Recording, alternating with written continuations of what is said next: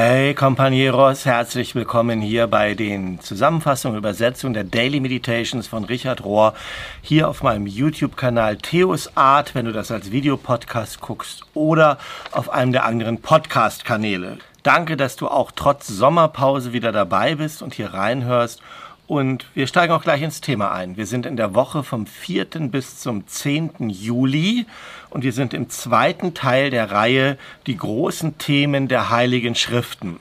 Letzte Woche ging es um das Alte Testament, was ich ehrlich gesagt die Zusammenstellung der Texte und Meditations ein bisschen wirr. Das lag nicht nur in meiner Übersetzung. Diese Woche geht es ums Neue Testament und ich habe das Gefühl, das wird hier ein bisschen besser und stringenter. So, und mit den Vorworten steigen wir auch ins erste Kapitel ein. Und da geht es um die guten Nachrichten nach Matthäus, das Evangelium nach Matthäus. Das Königreich der Himmel ist nahe, ist at hand, ist nahe. Und Richard sagt, diese Woche werde ich weitermachen und meine frühen Aufnahmen, die zu diesen großen Themen der Heiligen Schriften geführt haben, mit euch teilen. Die kommen aus 1973 und ich hoffe, dass sie immer noch so ein bisschen relevante Weisheit für heutzutage haben. Vor allen Dingen dann, wenn wir das wie in, diesen, in dieser Woche kombinieren mit den Einsichten von meinem Freund, dem CAC-Teacher, Lehrer, also Brian McLaren. Den werden wir immer wieder hören diese Woche. Und Richard sagt, die großen Themen des Neuen Testaments führen das fort, was in der hebräischen Bibel, die wir als Altes Testament kennen, genannt worden ist. Und eine von diesen großen Themen ist das Evangelium selbst, also das, das Evangelium von Jesus selber.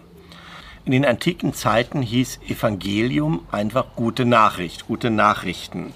Und was meinten die Schreiber der Evangelium, der Evangelien, wenn sie das Wort Evangelion, also gute Nachricht benutzt haben. Ich denke, es ist die Geschichte von Jesus selbst. Die Geschichte von Jesus selbst ist die gute Nachricht, die ihr Leben transformiert hat. Es war die gute Nachricht von Gottes bedingungsloser Liebe, dass wir geliebt sind und dass wir unser ganzes Leben darauf bauen können, auf diese absolute Liebe Gottes. Das war die gute Nachricht und was für eine Tragödie ist es, dass über die meiste Zeit des Christentums bis heute wir daraus so schlechte Nachrichten gemacht haben, Bad News. Und dass wir uns eingeklinkt haben in die schlechten Nachrichten von Herrschenden und Regierenden, von Sündenbockmachen, von Rassismus, von Krieg, von Sexismus und diesen ganzen Planeten zu zerstören. Wie weit müssen wir entfernt sein von den Erfahrungen, die Matthäus, Markus, Lukas und Johannes gemacht haben? Und Matthäus hat eben angefangen damals und wollte uns zeigen, dass Jesus gekommen ist und verkündet hat und also verkündet und established, verkündet und angefangen hat, das zu leben, angefangen hat, das einzurichten, dieses Königreich Gottes. Jesus hat gesagt, Turnaround, das ist im Deutschen so schlecht übersetzt mit tut Buße, wir kommen da gleich nochmal drauf, es meint eigentlich, dreht euch um, ändert euren Sinn. Das Königreich des Himmels ist nahe, so steht es in Matthäus 4, Vers 17. Das Reich Gottes ist gerade hier, es ist jetzt und hier, es ist in der gegenwärtigen Zeit, es ist im Präsens geschrieben. Nicht es wird kommen, sondern es ist da. Brian McLaren sagt dazu, Jesus hat ein, eine Bewegung angefangen, gestartet, eine Bewegung von Menschen, die ihm getraut haben und die seiner Botschaft getraut haben. Und sie haben geglaubt, dass sie nicht warten müssen, dass dies und das und irgendwas später passiert, sondern dass sie anfangen können, es jetzt zu leben, in einer neuen und besseren Art jetzt zu leben. Und das ist das, was Jesus mit dieser Phrase ähm, mit diesem Ausspruch Königreich des Himmels meint.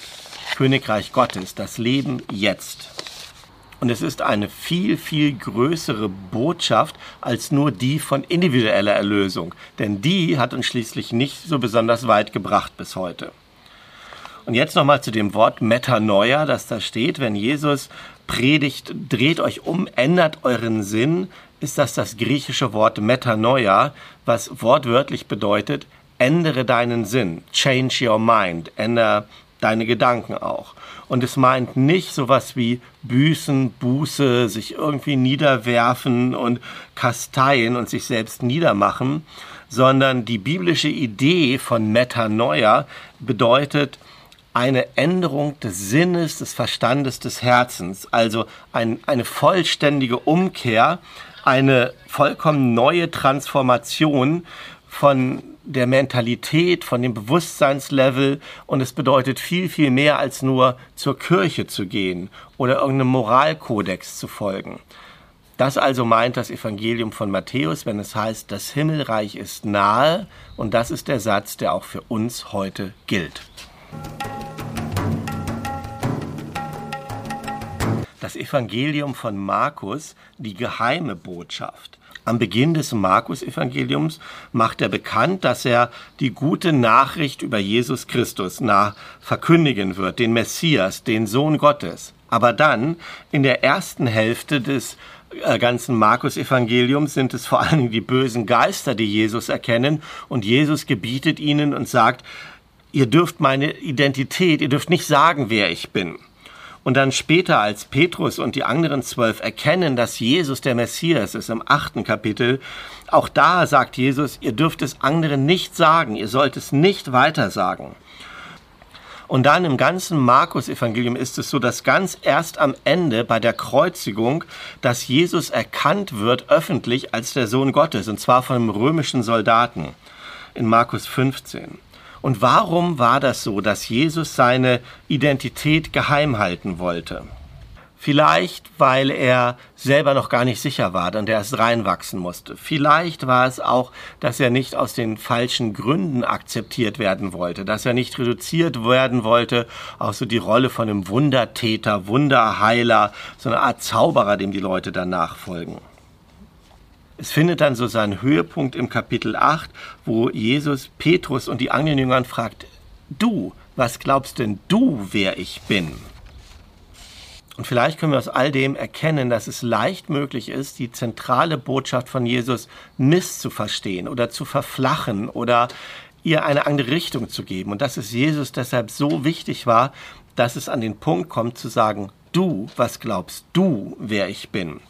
Und das ist die Frage, die Christus heute jeden von uns stellt und sagt, was denkst du, wer ich bin? Und wir, jeder einzelne von uns muss an diesem Punkt kommen, zu entscheiden, wer Christus, Schrägstrich Gott, Schrägstrich die ultimative Realität oder äh, das große Schicksal für uns ist. Das muss jeder Mensch für sich entscheiden. Und es bedeutet überhaupt nichts, wenn wir das nur intellektuell angehen, wenn das rein, wenn wir intellektuell akzeptieren, dass es da vielleicht irgendwo so etwas wie Gott gibt. Und das einzige Momentum, das irgendeinen Effekt für uns hat, das irgendeine Art Revolution, Herumdrehen für uns bedeuten kann, ist, wenn wir Gottes aktive Präsenz in unserem Leben erkennen und anerkennen und diese Macht von bedingungsloser Liebe. Wenn wir die Frage, die Gott uns stellt, was denkst du, wer ich bin, so beantworten können und diese Erfahrung machen. Und das ist etwas, wo das Evangelium von Markus uns hinführen will.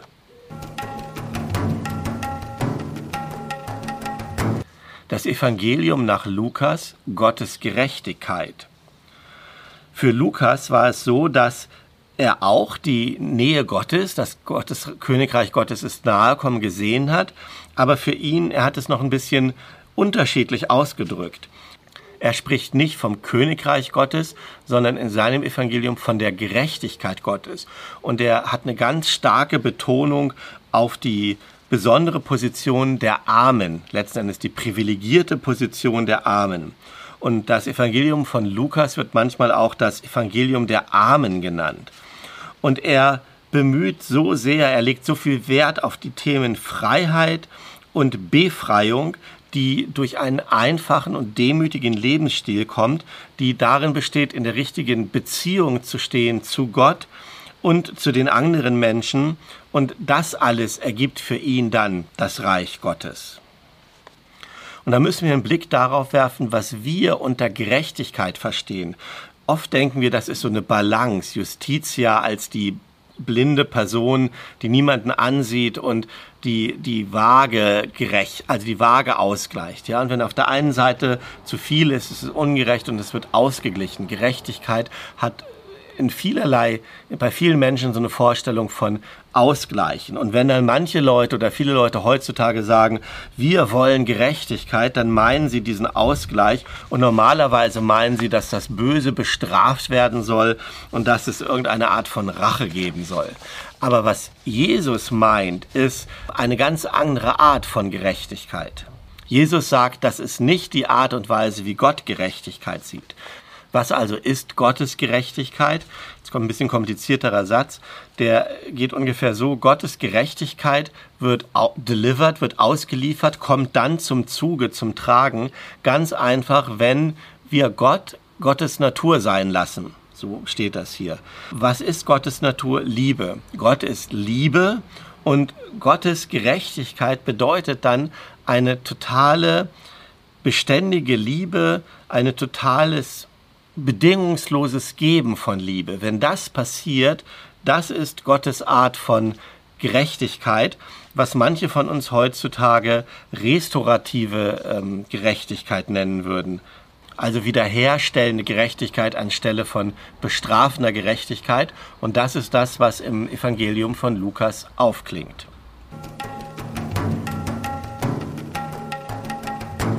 Apostelgeschichte, Knowledge on Fire, Wissen auf Feuer oder ich würde vielleicht sagen feuriges Wissen, so könnte man das gut übersetzen. Und in der Apostelgeschichte jetzt, die nach den Evangelien kommt, die ist auch von Lukas geschrieben, von demselben Autor. Und es geht um denselben Geist, um denselben Heiligen Geist, der jetzt ruht, nicht auf der Person Jesus mehr alleine, sondern auf dem Body of God, auf dem Körper Gottes, der besteht aus seinen Söhnen und Töchtern, die sich hingegeben haben, ein Leben zu leben nach Gottes Liebe. Jesus nennt sie Jünger. Und Jesus sagt diesen seinen Jüngern, ihr werdet die Kraft des Heiligen Geistes empfangen. Er wird auf euch und über euch kommen. Die spirituelle Wahrheit ist diese. Es gibt einen Unterschied zwischen feurigem Wissen und eisigem Wissen. Knowledge on Ice and Knowledge on Fire. Für viele Christen heutzutage ist ihr Glaube oft ein Glaube auf, auf Eis es ist keine Erfahrung, es ist keine selbstgemachte erste Hand Wissen oder erste Hand Erfahrung, denn das wäre Wissen, Wissen, Knowledge on Fire, das wäre feuriges Wissen, das wäre geisterfülltes Wissen. Und obwohl wir beide Arten Glauben nennen, ist es ein großer Unterschied zwischen intellektuellem Glauben und wirklichem, realem Vertrauen. Es gibt einen Unterschied zwischen talking about transformation, über Transformation zu reden und über Gottes Liebe zu reden oder aber den Schritt zu wagen, hineinzugehen, stepping out im Vertrauen und ein Leben in Liebe zu leben. Und nur diese zweite Art, dieses Leben in Liebe zu leben, hineinzugehen, die Erfahrung zu machen, den Weg zu gehen, das ist biblischer Glaube wenn die Art und Weise, wie wir leben, genau das widerspiegelt, was wir erzählen, wovon wir reden. Und es ist der Geist, der uns diese neue Art zu leben, diese neue Art, den Weg zu gehen, lehrt, der uns das zeigt. Als Jesus gestorben war, da waren die Apostel, die Männer, noch nicht geisterfüllt. Am Kreuz standen nur seine Mutter Maria und Maria Magdalena und all die Männer äh, sind weggelaufen und haben sich sonst wo verteilt. Und die Apostel waren demoralisiert, sie hatten kein Vertrauen mehr, sie hatten kein Ziel, sie hatten keinen Zweck. Aber kurze Zeit später waren sie transformiert. Sie sind von innen heraus verändert und sie haben dann agiert, sie haben gelebt, sie sind unterwegs gewesen in einer neuen Art. Und diese vorher eher so lauwarmen Nachfolger von Jesus haben angefangen als Menschen auf Feuer, People on Fire zu agieren. Und am Ende auch wieder die Erkenntnis, das ist das, was wir heute auch brauchen. In einer Welt, die mit großen Veränderungen zu tun hat, in Zeiten wie unseren, da können wir uns nicht zurückziehen auf so eine lauwarme, feststehende Religion. Wir können den Geist nicht in so eine Box einsperren und meinen, wir hätten es dann. Wir brauchen die Erfahrung von diesem, dem, was in Apostelgeschichte zu Pfingsten passiert ist. Wir brauchen diesen, diesen mächtigen Wind des Heiligen Geistes in uns. Wir brauchen das, dass unsere Herzen beständig vom Heiligen Geist erfüllt sind. Paulus, eine neue Schöpfung.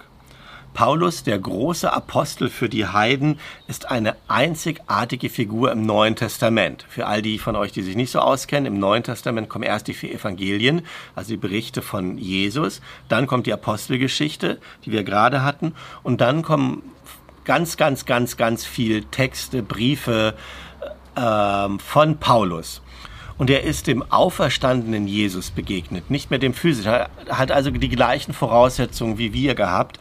Und für Paulus, Erlösung ist etwas, was er damals aktuell erfahren hat. Nicht etwas, auf das er gewartet hat, was er aktuell erfahren hat. Und er hat über diese Erfahrung in so, so vielen Briefen und auf so vielfältige Art und Weisen geschrieben. Und er hat versucht, das, wofür es eigentlich keine Worte gibt, doch irgendwie Vokabeln dafür zu finden und neue Worte zu erfinden. Und er hat einige neue Ausdrücke eingeführt. Und eine von diesen neuen Ausdrücken war New Creation, eine neue Schöpfung. Und er hat geschrieben, All that matters, alles was da ist, alles was wichtig ist, ist eine neue Schöpfung. Galater 6, Vers 15. Und er selber hat sich wie ein neuer Mensch gefühlt nach seinem Bekehrungserlebnis. Angefüllt mit einer neuen Kraft, mit einem neuen Geist, den er vorher niemals erfahren hat. Ein anderer Ausdruck, der er benutzt hat, ist in Christus sein, dass wir in Christus sind und Christus in uns. Das ist ein Ausdruck, den Paulus wieder und immer wieder in allen Briefen und Berichten benutzt. Wir sind in Christus. Und nochmal, Paulus ist in der gleichen Situation wie wir. Er hat Jesus nicht persönlich gekannt, sondern hat ihn erlebt in seinem Inneren, in seinem Geist. Und deshalb kann er für uns so ein gutes Beispiel sein. Richard sagt, Paulus hat die Kirche, hat Kirche verstanden als eine Gemeinschaft, deren Art zu leben im Gegensatz zur vorherrschenden Kultur steht. Wir würden das heute countercultural, also gegenkulturell nennen. Es ist eine Art mehr zu kooperieren als im Wettbewerb zu stehen. Es ist mehr etwas zu geben als etwas anzuhäufen. Es ist mehr eine, hat mehr mit Opfer als und mit Mühe als mit Komfort zu tun, sich bequem zu machen. Eine Art des Glaubens eher als des Wissens, eine Art von Beziehung, Beziehung miteinander zu haben, mehr als in Anonymität und Individualität zu gehen, eine Art zu lieben, viel, viel mehr als Animositäten zu sein. Und Paulus nennt das alles, dass wir Teil des Körpers Gottes sind, Teil des Körpers von Christus sind und dass diese Art zu leben bedeutet, am Leben Christi teilzuhaben. Und auch wieder, mehr als jemals zuvor, sind wir heute dazu aufgerufen. Auch all die Briefe von Paulus sind für uns nicht so sehr historische Dokumente, sondern Beispiele, wie Paulus gelebt hat und wie wir gerufen sind, auch so zu leben. Gegenseitiges Innewohnen. Das ist der letzte Abschnitt aus dieser Reihe. Und Richard sagt, die ganze Bewegung der Bibel, all das, was wir bis jetzt genannt und erzählt haben, all diese Linien laufen darauf hinaus auf eine immer mehr werdende, eine immer größer werdende Inkarnation und Verkörperung.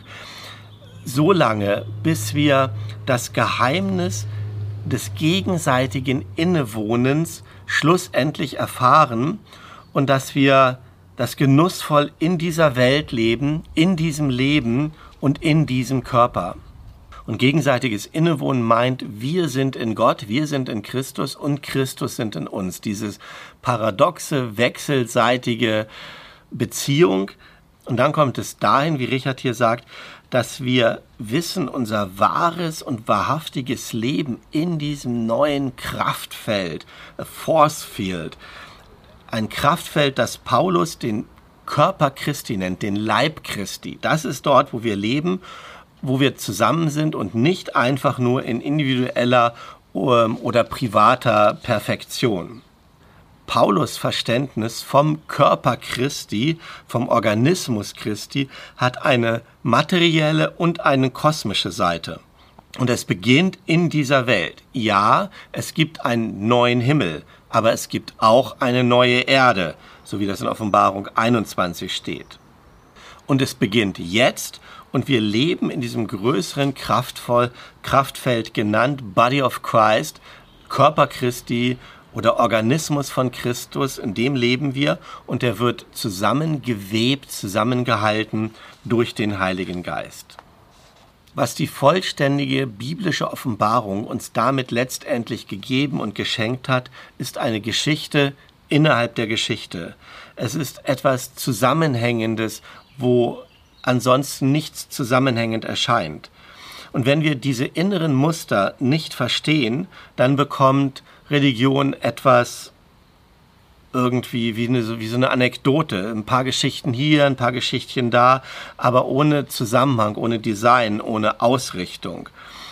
Und dann, ganz am Ende der Bibel, in der Offenbarung, in dem letzten Kapitel, nur da und erst dort steht das, in diesem Abschlusskapitel in der Bibel heißt es dann, jetzt lebt Gott unter den Menschen und sie sind Gottes Volk geworden und Gott ist ihr Gott geworden. Das ist das, worauf die großen Themen der Bibel letzten Endes hinauslaufen. Now God lives among humans. Jetzt lebt Gott unter den Menschen und sie sind Gottes Volk geworden und Gott ist ihr Gott geworden.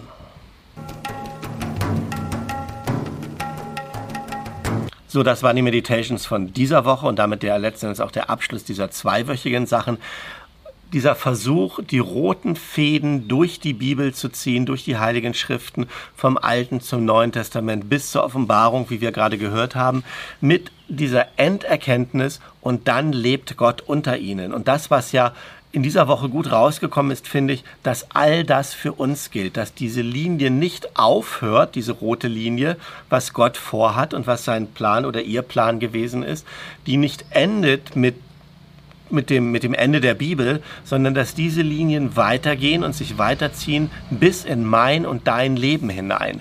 Und dass dieses Gott lebt unter ihnen, Gott lebt mit ihnen, heute hier, jetzt für dich und mich gilt. Und dass wir auch gerufen sind, das in unserer Zeit zu tun, zu leben, in Form zu bringen, neue Formen zu erfinden. Und ich, ja, das ist unser Weg. Ich habe das Gefühl, wir sind auf dem Weg. Ich freue mich dass wir hier miteinander in diesem Kanal auf diesem Weg sind und verabschiede dich, wünsche dir Gottes Segen für die nächste Woche und würde mich freuen, wenn du weiterhin dabei bist und beim nächsten Upload wir uns wiedersehen. Bis dahin, segne dich Gott. Tschüss.